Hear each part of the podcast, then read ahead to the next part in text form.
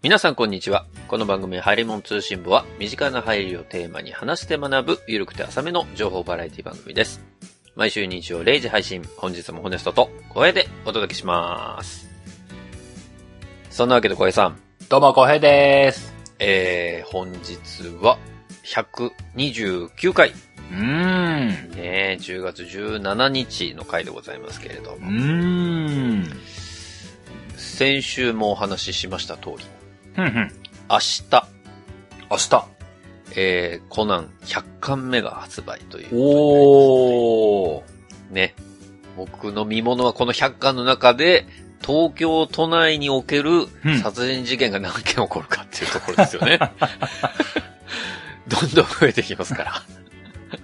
え、100巻はきっと新一出るんでしょ？えっと、もうそれはね、確定してんじゃないかな。あれ、出ないのかな ?99 巻は出てたのよ。で、出るっしょ。うん、なんかね、うん。99巻の最後の事件が、おうおう。新一のお父さんとお母さんが出てきたのね。ほうほうほうほう。で、なんかお父さんがテレビ番組で謎解決しますみたいなことを宣言して、でもさらになんか事件が起きちゃうみたいなところで終わってるのよ。うーん、あ、じゃあ出るね。だから、いやいや待って、確定かどうかわかんないよ。流れで出るね。まあ、でも、なんだろうな。もうすでにサンデーで読まれてる方は、その結末を知ってるわけだから、うんうん。まあ出るか出ないかはね、もちろんご存知だと思うんですけれども。うんうん。いや、ちょっと僕はそれ楽しみにしてますね。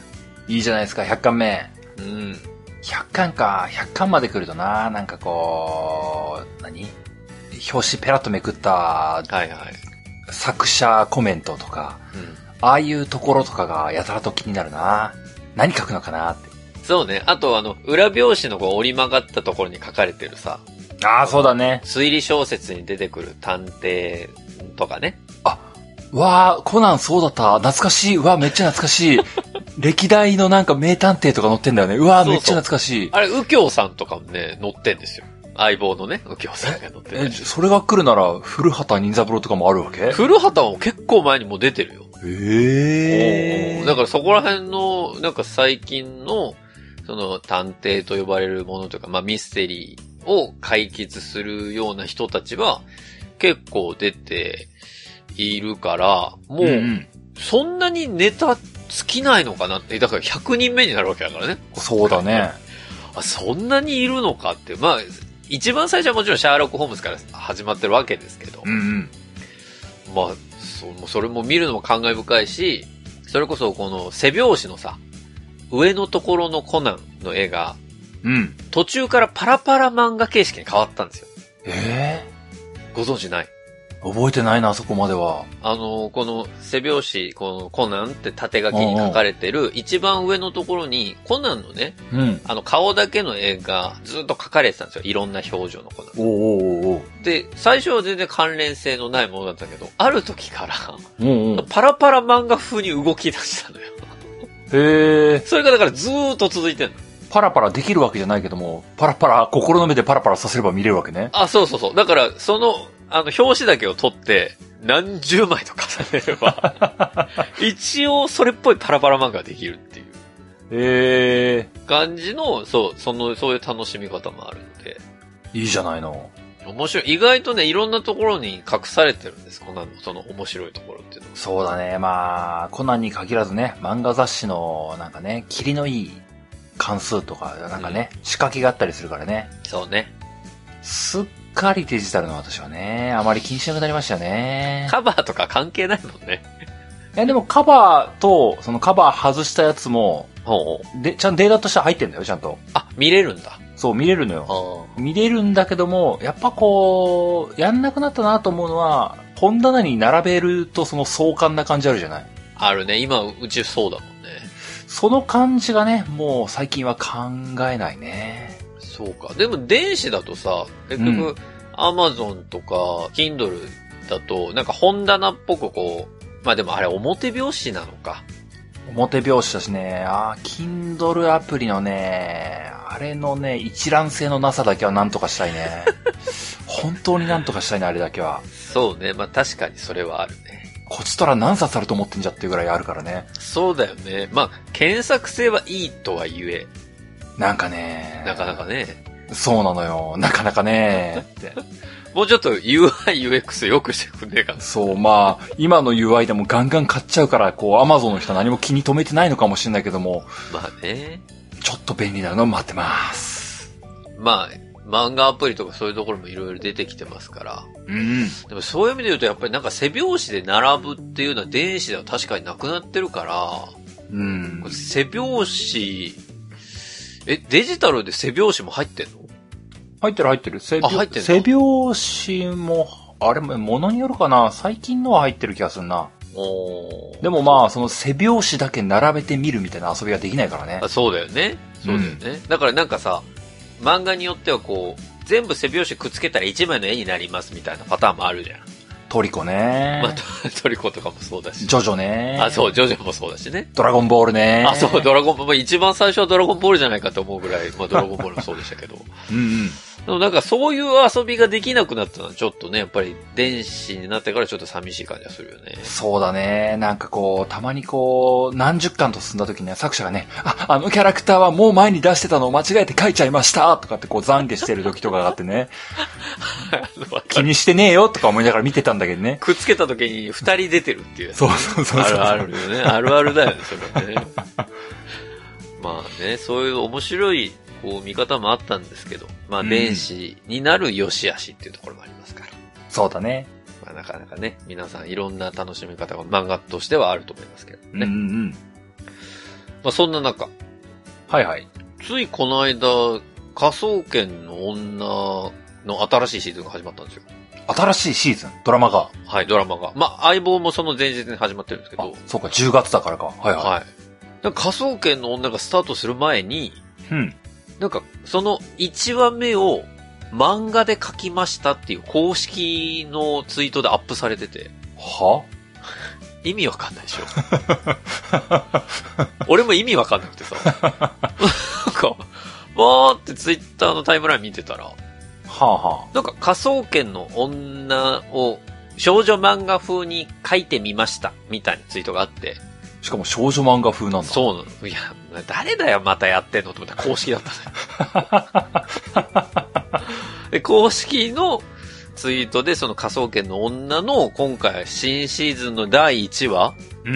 のストーリーのあらすじみたいなのを漫画で書いてツイートしてて、ぜひ、その、まあ、14日スタートだったんですけど、14日お楽しみに、みたいな。うーん。そんなことあるんだと。まあでも、あれだよね、その、いろんなネタでとにかくバズろうみたいなうん施策って本当多いよね。でも、科捜研の女は違うと思うんだよね、俺。少女漫画風で漫画を描く、それ、必要だったかなみたいな。すっごい疑問ね。そうだな、グーの音も出なかった、今。うん違うだろ。だって、ももうだって相棒がさ、少女漫画風で書かれてるとか、コナン風で書かれたのをアップしてますみたいなもんだからさ。うーん、まあ、まあまあまあ、うーん、話題性は確かにあるかな。よく言えばでしょ、それ。あの、これ、もともとずっと長い間仮想研の女ファンだった僕からするとさ、ー、そこ求めてないんだよなみたいな。しかも書いてるのが、あの、ママレードボーイの作者の方なんですよ。へえ。結構豪華な名前出てこねえや、でもすごいね、ちゃんとした人だね。吉住先生かうんうんうん。なうん。そうちゃ、ちゃんとした人ですよ。もう、ね、ママレードボーイって言ったら僕の、それこそ若い時からもう人気作でしたから。本当だよ、もう、吉沢良馬まで出てるからな。あそうですよ。だから、なんかそういうタッグを最近組み始めたっていう新しい取り組みもね、あのドラマにありますんで、ぜひ皆さんも 見ていただきたいなと思いますけど。なるほどね。はい。ということで、今日は早速本編の方に入っていきたいと思うんですけれども、うんうん。今日は小江さん何を持ってきていただいたんでしょうか？今日は炊飯器の話をします。炊飯器。うん。ほいや、久々ですね、炊飯器は。う。まあ、そうね。一回、え前回やったのいつだったかな？うんとね、今年の春先。春先か。あ、まあ、そそっからもう、半年ぐらい経ってるわけですね。うん、まおあ正直ね、炊飯器の時代は終わったなって思ってたんですよ。まあ、この前言ってましたもんね。うん。うん。もう、やることないだろうなって思ってたんですよ。炊飯器については。炊飯器はもう残念ながらな、こう、うん時代柄もうないなって思ってたんですけども、はいはいはい。ありました。ちょっと今回、なんかこう、心にキュンってくるものがあったので、はぁーって思ってしまったんで、ちょっと話してみようかなって思ってます。それ、少女漫画風に書けます？あーうーん、いや、うーん、幼児向け絵本風はあり得るかもしれない。それは別に求めちゃいない。わかりました。じゃあ早速本編に参りたいと思います。うーん。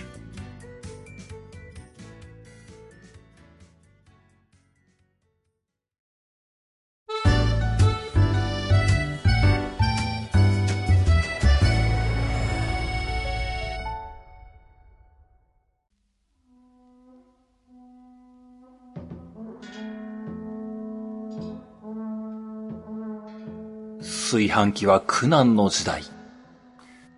いつも時代の中心にいたのは歴戦の勇士ゾウとトラ。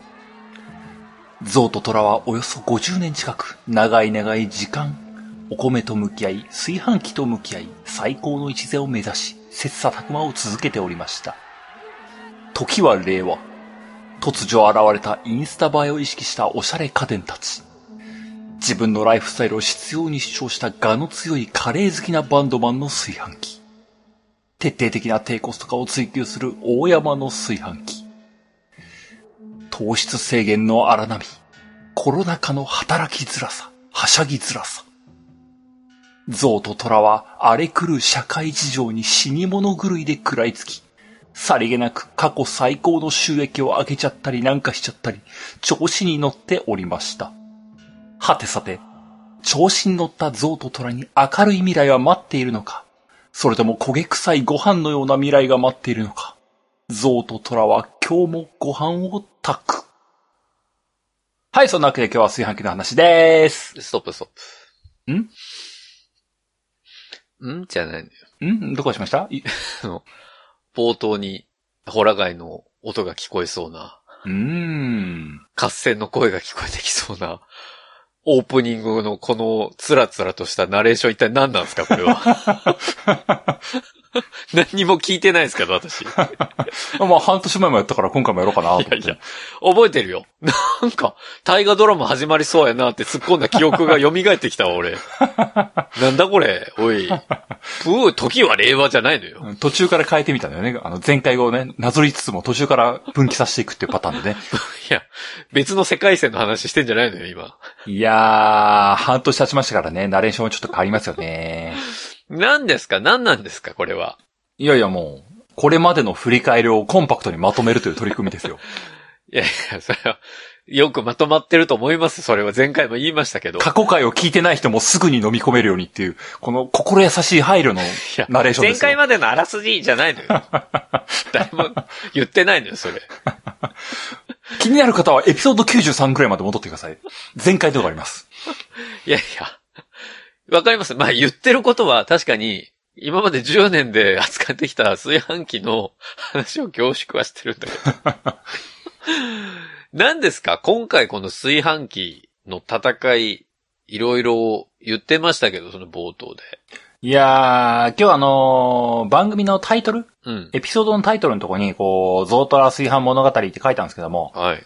あのー副題で、うん。大山のって書いたんですよ。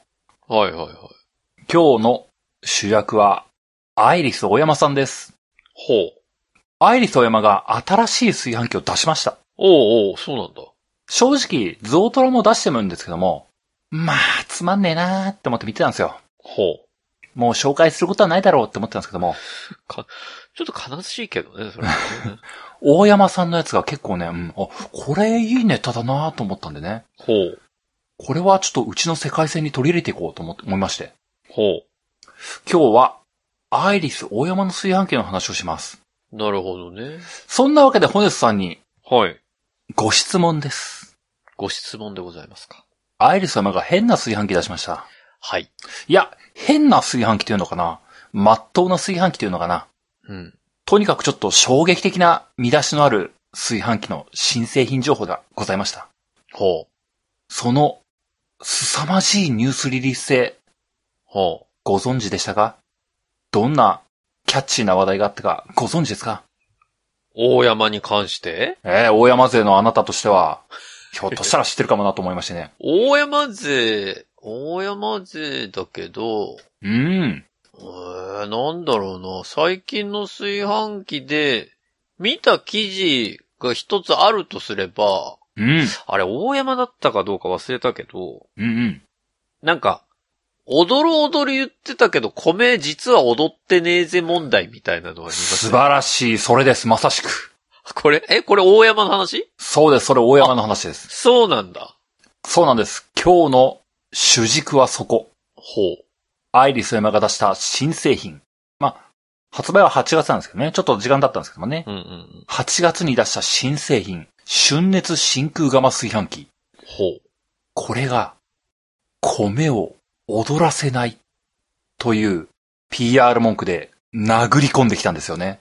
今まで散々、ゾウトラが、いかに踊らせるかみたいなことを言ってきた中で、そうなんです。は米といえば踊るものだと思っていた常識を、あ、うん。大山さんが踊らなくていいんじゃないかと言ってしまったんですよ。ほう。これは、正直とんでもない話ですよ。もう下手したら業界のタブーかもしれん。手をつけちゃいけないところに手をつけてしまったかもしれんよと。大山さんが。大山さんが。はこれは少なくともうちの世界線では大事件ですよ。コナン100巻目よりも大事件ですよ。あ。なんか安倍さんみたいに出てきたけど。これはダメですよ。科捜研の女でも取り上げちゃうよ。いや、でも確かに、いウーキョウさんもびっくりだよ。や、そこら辺全部出さんでいいのよ。相棒変わっちゃうよ、これ。変わんなくていいのよ。変わっちゃうよ、こんな。踊らないとか言われたら変わっちゃうよ。今まではさ、まあそれこそ演舞炊きとか、うん。待ってたわけじゃない。待ってました。でかまどで炊いた米は、やれうまいだの。うん。なんだの。なんか大流が起こるだの。うん。CM で散々言われてきたわけじゃない。そうですね。で、この熱をいっぱいかけることによって、うん。なんか上昇気流みたいなこのくるくるが釜の中に発生すると。うんうん。それでこう踊ることによってふっくら炊き上げるのが炊飯器なんだと。うんうん。いうことを、我々は義務教育として学んできたわけなんですけど。そうなんですよ。小学校6年生の理科で習ったでしょう。炊飯器はこういう風に炊けて美味しく米ができるんだぞーって。まあ理科っていうかどっちかというと家庭科だけどね。ああ、家庭科なの？いやでも、でも、それが常識だと思ってるから。そうだね。うん。教科書変わっちゃうよ、こんなことだったら。そうだよね。聖徳太子は同時に声を聞き取れないの？仁徳天皇陵って、仁徳天皇いないの？みたいないないの？問題と一緒よ。いい国作ろう鎌倉幕府じゃないの？米って踊らないの？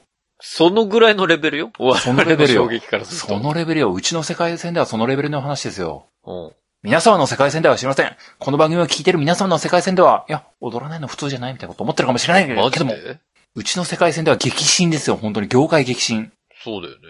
まあそんなことがありましてね、今日はその炊飯器、アイリス大山の炊飯器を、うん。まあ、しっかりと話をしてみたいと思ったわけです。はい。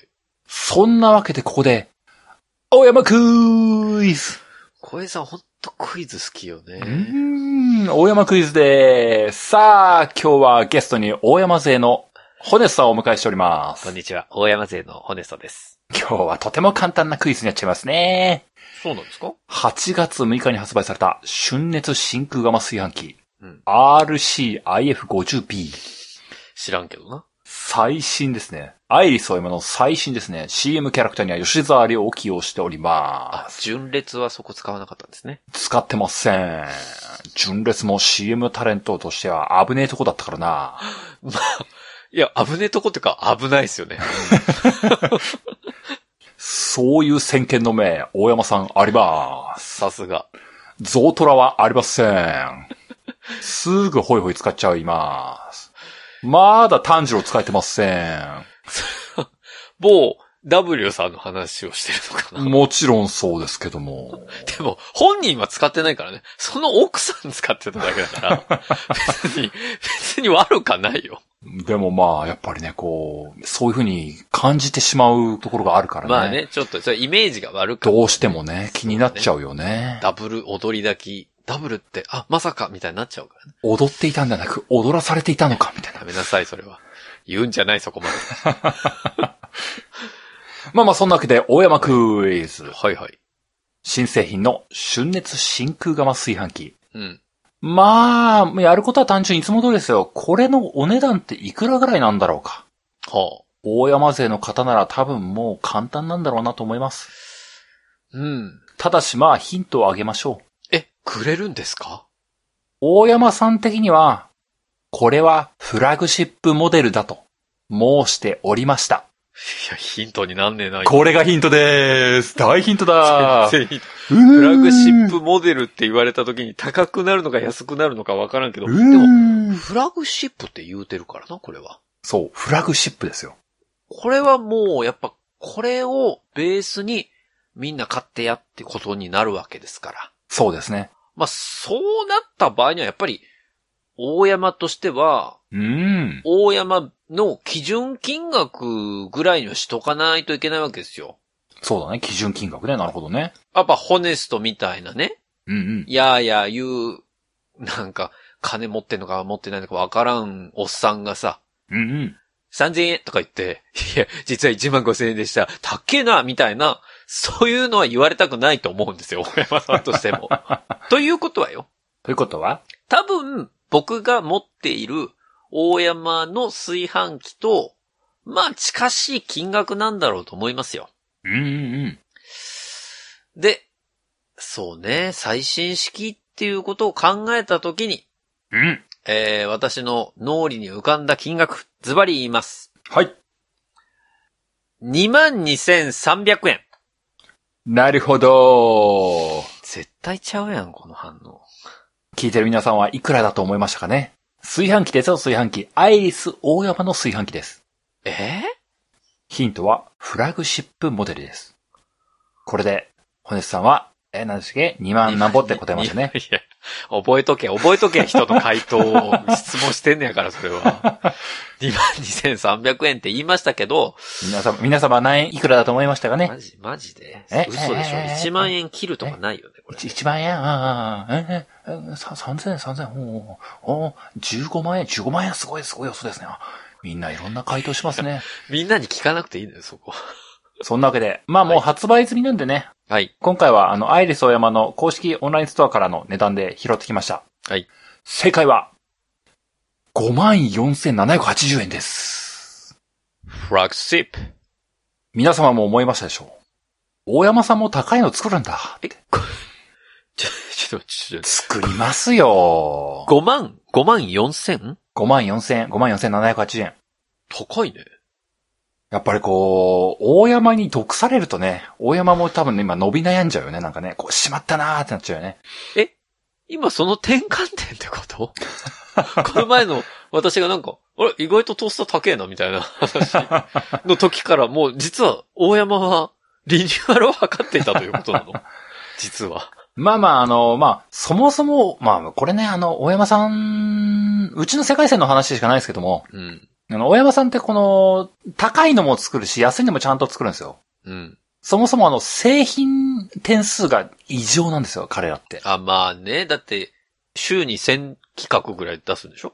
そうそう、週だったかな、月だったかな？うん。まあでも、まあ、年間に何千商品とか確か出してたはずなんで、うん。もうそんじょそこらの家電メーカーよりよっぽどのすごいスピードで出してるんですよね。そうよね。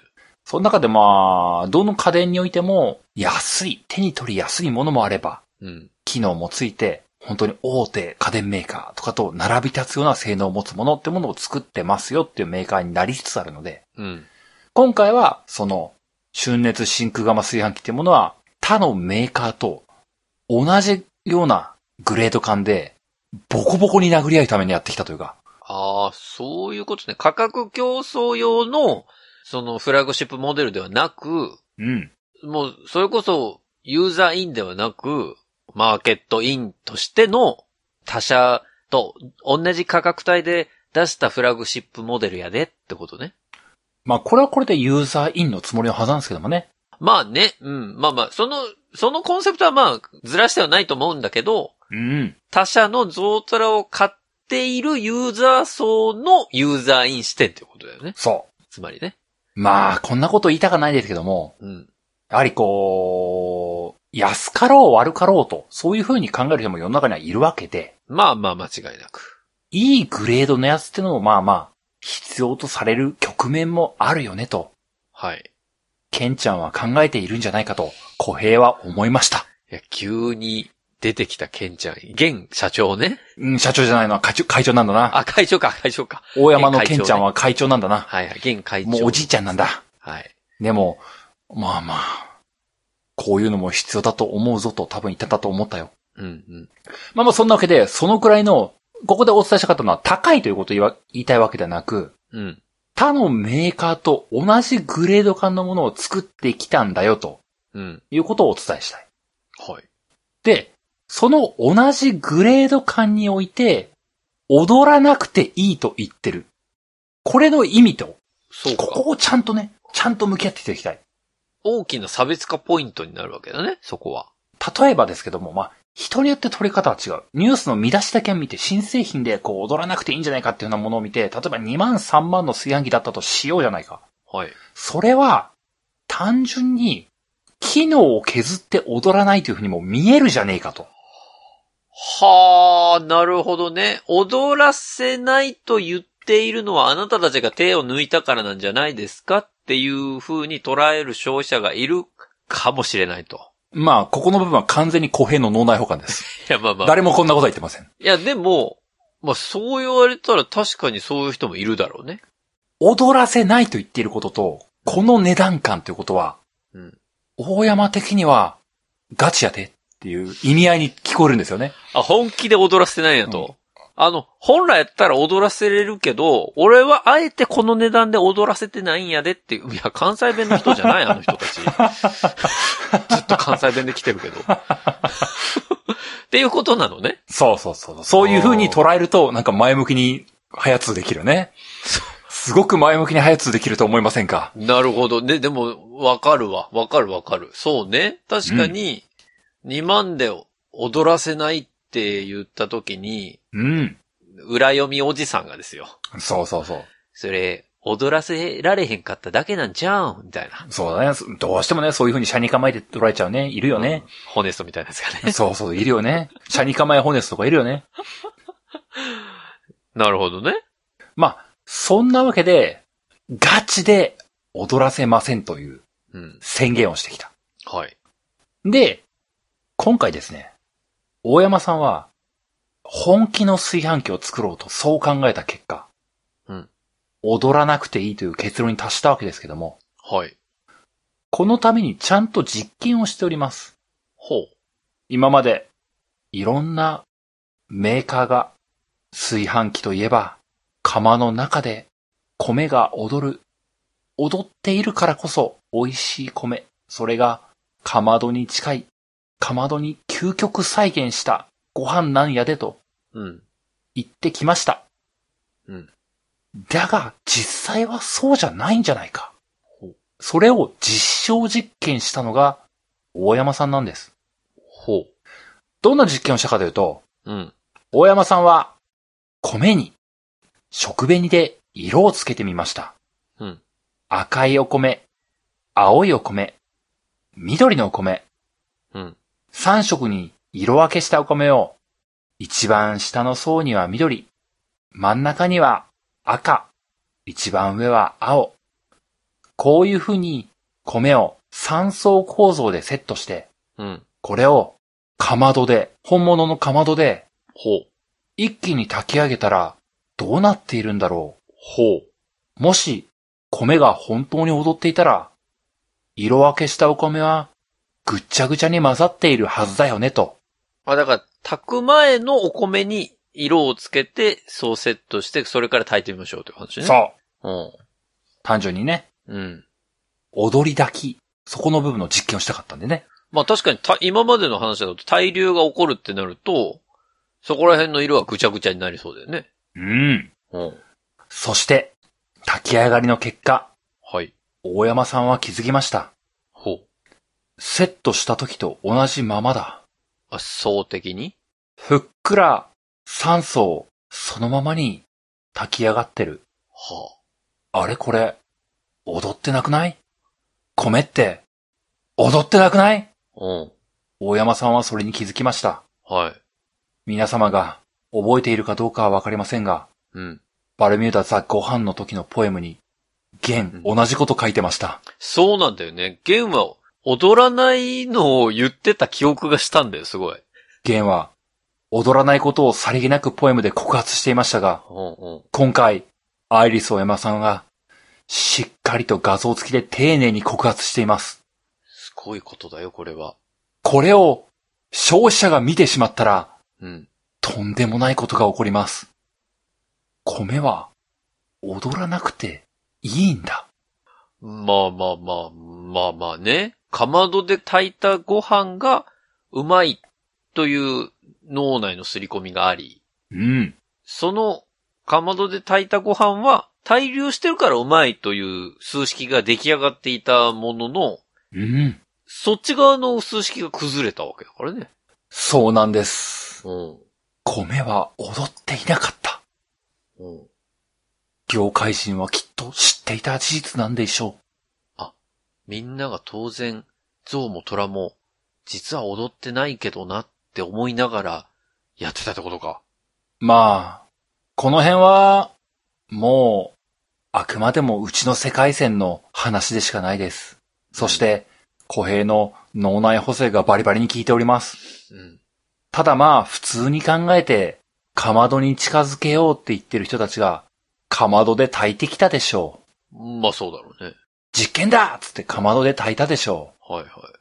かまどの中で、米は踊ってるんだっていうことを、誰が言い出したかは、突き止めたくもありません。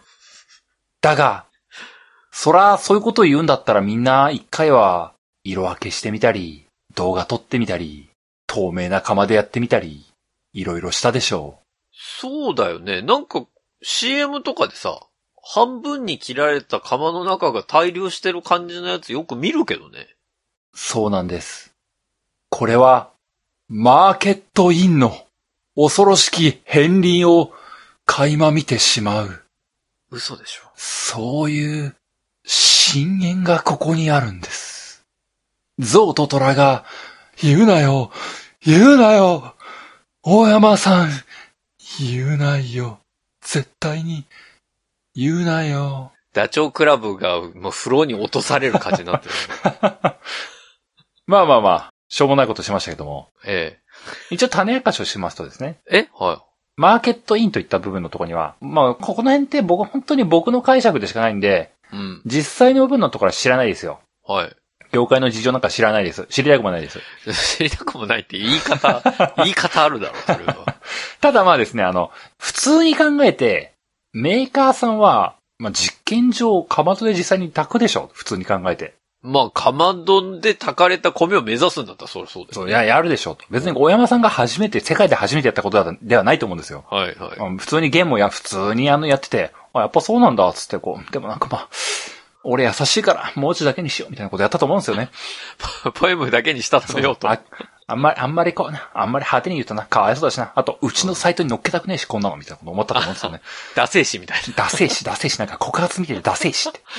ゲンっぽいな まあそんなこと思ったと思うんですけども、普通に多分他メーカー、大手家電メーカーとかも普通に知ってる事実だと思うんですよ。うん。ただ、消費者の皆様に、あえて小平が、あえて誤解を解こうとすると、え？うん。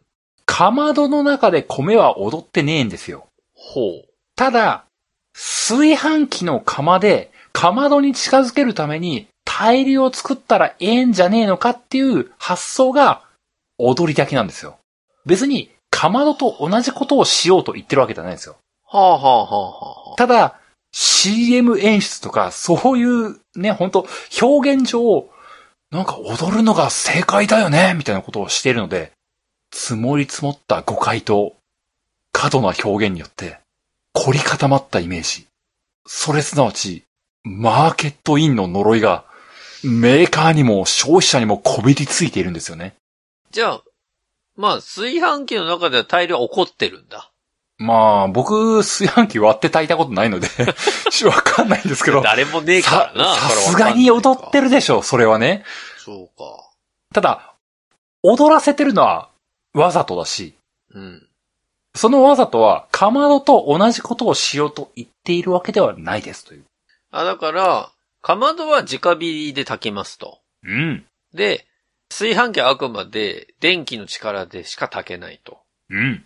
そこには圧倒的な火力差がありますと。うんうんで、そうなった時に、かまどは火力の調整で、なんかいろいろ昔ありますよね。中パッパみたいなねうん。。うんうん。そんな言い方ありますけど、そういう火力の調整で一気にこう炊けるっていうことができるけれども、うんうん。電気の力はそんなに火力もねえし、あのふっくら加減っていうのを出すためには、そのまま、その大量を起こさずに、やっちゃうとどうしてもかまどには近づけなかったんで、近づけるためにはやっぱり対流を起こす方法が一番えーいいんじゃなかろうかという結論に至って、そのかまどを目指した炊飯器に関しては、対流が起きるよっていうところを売りにしてるんじゃなかろうかとうん。いうことなんですね。そうなんです。まあ、本当ね、炊飯器の、もう本当、義務教育の授業みたいになっちゃうんですけども、うん。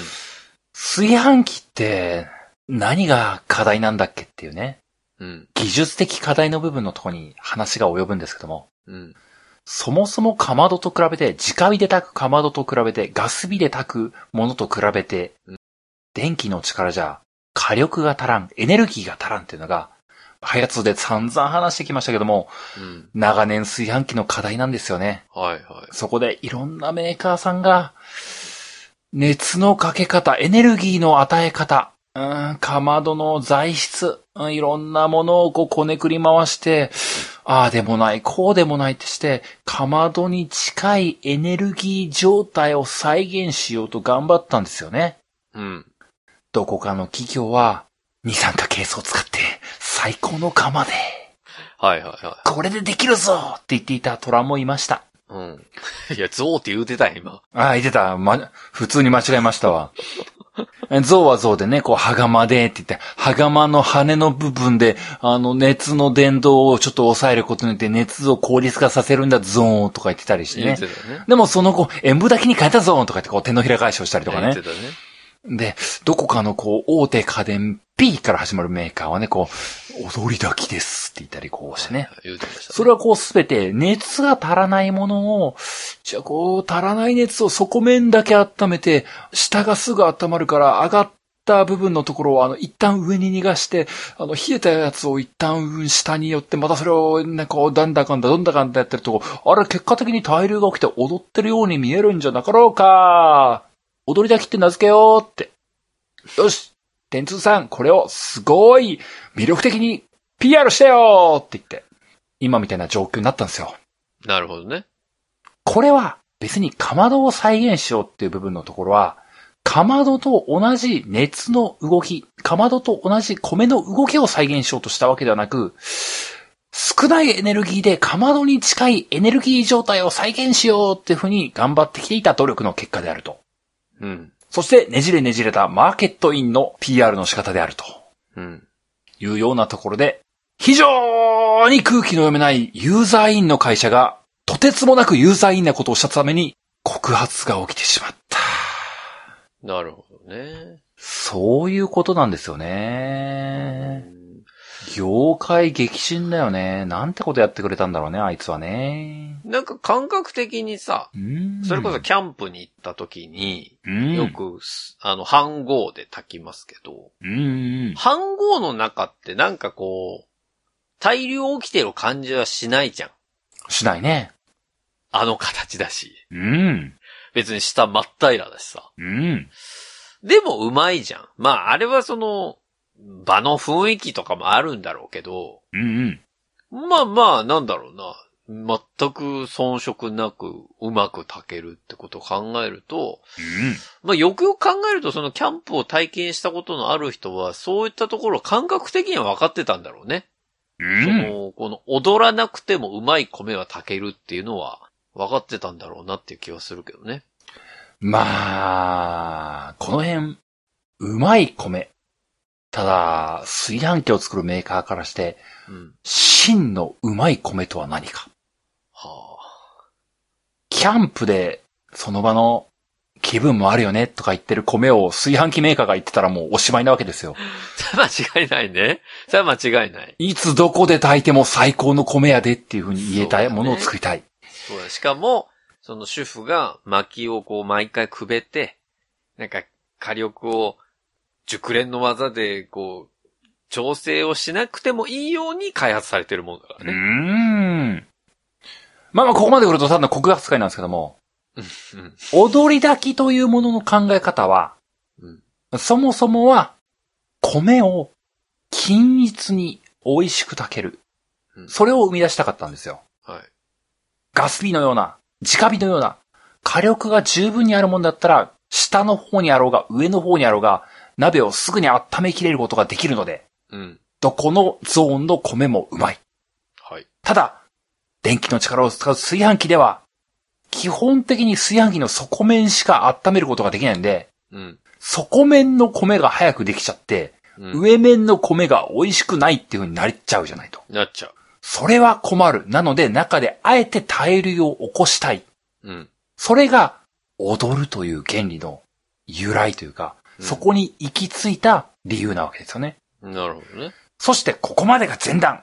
これが今まで踊りだきを良しとしていた理由なんですよ。ぜ、ぜ、ぜ、ぜ、ぜ、前段？塩分だけもそうですよ。全いろんな米がこう大量を起こす云々感じのエネルギーが足らないがゆえに、はい。踊らせるしかないんじゃと。はい。食いくど避けてやってきたんじゃなんでワインショー M が突然それなこと言って、僕らを馬鹿にするんだとみんなが泣いている。めっちゃ泣いてんじゃん。ひどすぎる。ちょっと引いてるわ、俺。濡れ衣ぬ、良かれと思って踊らせてきたのに踊る必要がないとかそういうセンセーショナルなことを言ったら、し僕らの信頼感がなくなるじゃないかと。うん。だが、大山さんは、それでも踊らんでええと言うんですわ。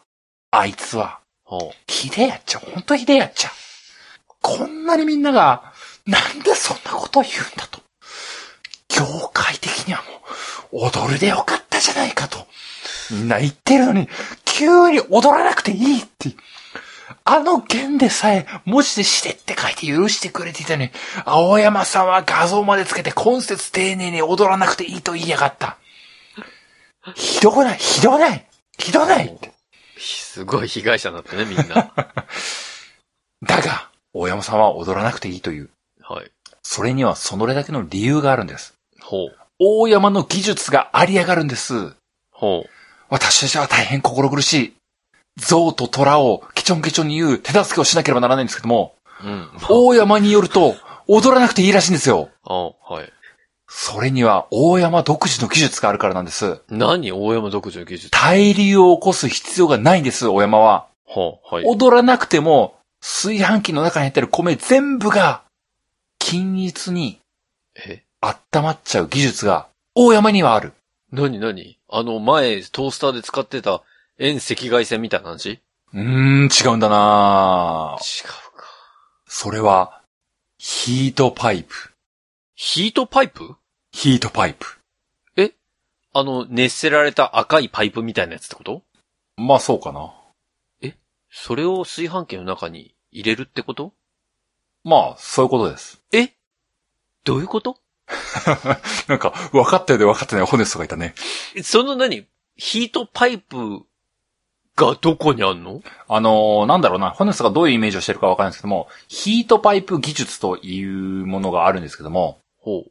なんだろうな、その、実際にパイプを使ってるものもあるんだと思うんですけども、ここで大山さんが言ってるものはうん、パイプを入れるという話ではちょっと違うかもしれないです。はあ、はあはあ、パイプ状の構造を用いることによって、熱を移動させる技術があるんですね。はあ。で、これはですね、ちょっと極端なお話ですけども、うん。スマホとかに使われてる技術なんですよ。どこに？あのー、スマホとかコンピューターね。いわゆる CPU みたいにすげえ熱くなる部材。はいはい。あれをそのまんますげえ熱くしてると壊れちゃうじゃないですか。壊れるね。なので、素早く熱を逃がすというものが技術として必要なんですけども、はあはそこで使われているのがヒートパイプ技術と呼ばれるもの。あ。あ、なんかこう、蛇腹みたいな感じになってるってこと？一応極端なんですけども、まあ、作動液と大山さんは言ってるんですけども、うん。ある種特殊な液体ってものを、その、ものの中に入れて、おその液に熱が伝わると、液がパイプ状の空間を移動して、熱いところから冷たいところに移動する。おで、その液から熱が放熱されていくと、熱が移動するということができると。あオイルヒーターみたいなこと？まあ、まあまあ、そうかな。その近い近い、かなり近いと思ああ、なるほどね。なんとなくイメージはわかるわ。う。なので、スマホに置いていくと、熱くなった部分のところをすぐさま冷ましたいので、ヒートワイプ技術を使って、熱い熱を他のところに逃がしてあげるってことをしますと。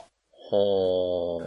炊飯器において言えば、炊飯器の構造上、釜の底面、うん。ここに熱が伝わるので、ここがすぐ熱くなりますよね。はいはいはい。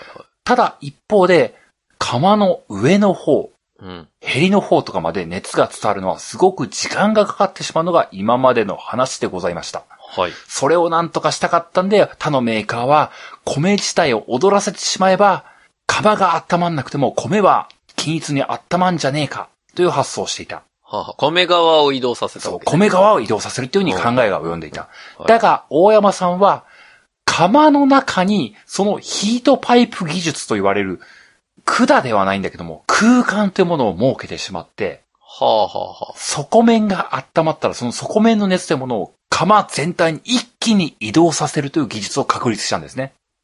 へえ。なので、米が踊らずとも、釜が温まればいい。うん。そう、もともと直火で炊いたかまどというものは、あまり溢れる熱がすぐ出てくるので、釜がすぐに全体暖かくなる。そう。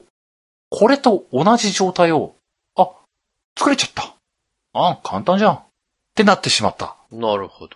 それすなわち、踊りだけって、無駄じゃね？なんでそんなことを言うかな大山さんは、まあ、もうやめてよ、本当に踊りだけ。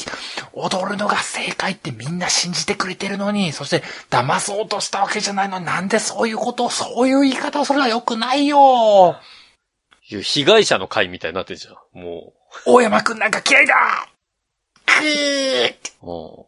そういう状況に達したわけですね。うん。なるほどね。というわけで、大山さんは、今までの炊飯器業界に全くない、釜の中に空間を作って、液体を入れて、はあ。その液体が、米よりも早く、何よりも早く温まって、釜中を行き来する。へえ。そして、釜が、他メーカーと比べてすぐさま、効率的に温まる。それゆえに、米を踊らせる必要なんてないよね、と。うーん。そんな炊飯器作っちゃいました。そうか。釜の熱伝導率をめちゃめちゃ良くしたんだ。かつて、虎が二酸化ケイ素を使って、うん。熱伝導率が非常に高い物質を使って、はいはい。土鍋ともうほぼほぼ同じじゃーんって言うてた。わ。そういうことじゃねえんだよな虎さんよと。火力が足らない以上、釜側でイノベーションを起こすしかないじゃんと。それがこれ、ヒートパイプさと。すごいな。アイリスオーヤマってやっぱり中に入ってる技術人は、凄まじいんだな。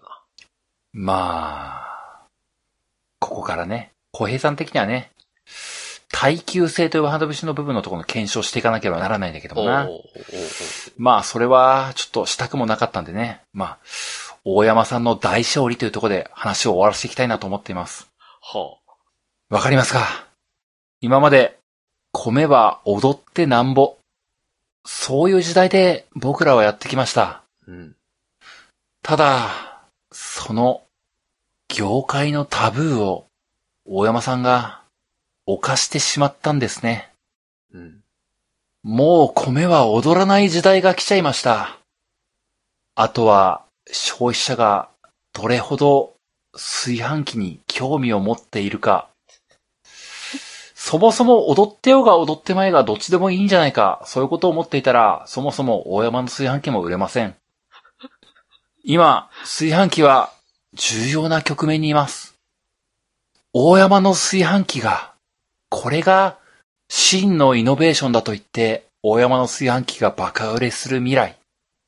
象も虎も今まで消費者を騙していたんだと叩かれ、何が演舞炊きだ、何がご褒美炊きだと、何が IoT だと、お前らクラブハウスもうやめてんのかと、そんな風に叩かれてしまう未来が来るかもしれない。それうちの世界線だけだからね。それは、来てほしいような、来てほしくないような、炊飯器大戦争時代の第2幕のお話かもしれない。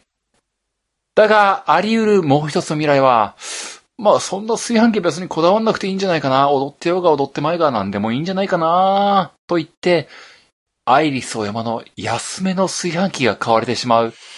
ホネスト勢がいっぱいいる未来。さあ、プラン A、プラン B、どちらの未来が待っているのか。まあ、小平はせめてね、あの、うん、ゾウトラが叩かれるプラン A の未来を待っています。そんなわけで、答え合わせはまた、1年後か、半年後か。またお会いしましょうはい。ありがとうございました。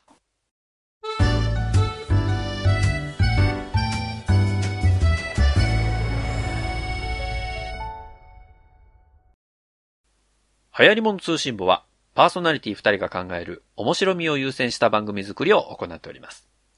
番組内での商品、サービスの紹介は、面白みを優先するあまり、誤り、語弊のある表現を用いてしまう場合がございますので、内容の審議によくご注意いただくようお願いいたします。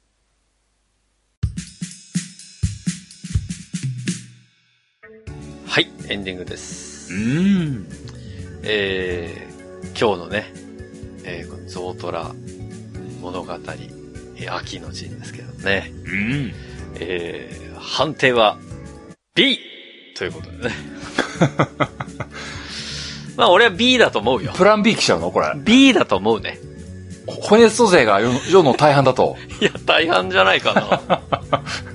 アイリスオーヤマのこの珠玉の一品さえも売れず、いや、アイリス様の廉価版が普通に売れてしまうと。どうなんだろうね、そのさ、ゾウさんがさ、うん。最高収益を叩き出したじゃないうん、そうだね。あれはもう、だって、ハヤツーの世界線ではもはやないわけよ。ハヤツーの世界線だったら、そんなことあり得るわけないんだから。って考えると、ハヤツーの世界線で言ったら、いや、むしろホネストの世界線で言ったら、もう圧倒的に B なんだよ、プランは。うん、そうか。ただ、うん。去年の状況を見てよ。うんうん。まだその、やっぱり、大手の、まあ、信頼のおけるメーカーからの炊飯器が売れるっていうことを考えると、うん。まあ、アイリスでも踊らせないっていうことがそんなに響くかなっていうところの懸念はあるけどね。まあね。この何十年と続くさ、うんうん。踊るっていうことに対して、なんかどう、大捜させみたいになってきたけど、踊ることに対してのさ、うんうん。もう圧倒的信仰があるわけじゃん。日本の国民の中には。まあね、どこなんだろうね。そんなみんな炊飯器持って、興味持ってっかな。いやでも少なくともやっぱり20代後半以上の方はさ、うんみんな、鎌倉幕府はいい国作ろうだと思ってるし、うんうん。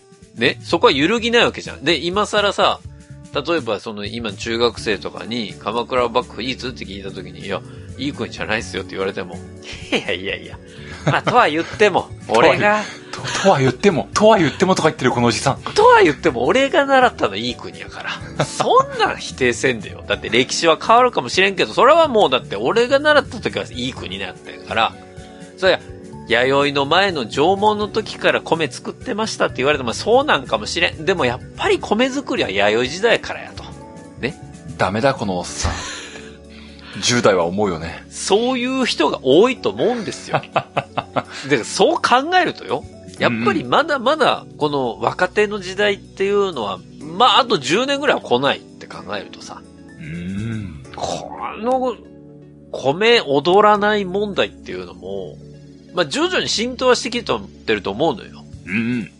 なんとなくみんな理解してるんだけど、やっぱり大半の人はまだ神話を信じてるんじゃないかなと思うよね。だってさ、ゾウさん、トラさん。そしたら、まだまだ売れるよ。売れるかどうか別よ。え？炊飯器買い替えようって思った時に多分一番最初に出てくる選択肢の中にゾウトラが出てくるだけであって、それでどうせ今の人たちは価格コム見てさ、売れ筋ナンバーワンアイリスオーヤマって見て、え、1万2000円で買えるのみたいな話になると思う。それはそう。そうだなだからそう、そうじゃないかな。まあ、ただね、こう、ゾウトラの次の一手、うん。これが全く違うカマジャンルになるのか、そうね。はたまた、大山さんが、やっぱ高級路線やめっかっつってな。もう普通に安いのしか作らなくなったら、もう踊る踊らないはもう関係ないって話になってくるからな。そうだね。いや、一番面白いのはこのゾウトラが、次出す炊飯器、今回は踊らないとか言い始めたらもう爆笑なんだけどね。はやつ的にはね。まあね、そうするとこうしばらくまたね、こう、うん、まあゾウトラで遊べるんだけどもね。そうね。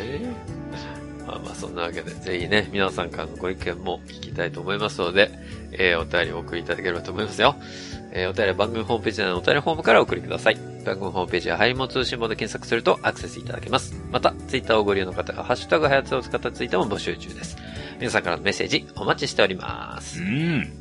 そんなわけで、ハリモン通信簿129回は以上でおしまいです。また次回お会いできればと思います。お相手は私、ホネストと。小平でした。さあ皆さん次回までごきげんよう。さようなら。また来週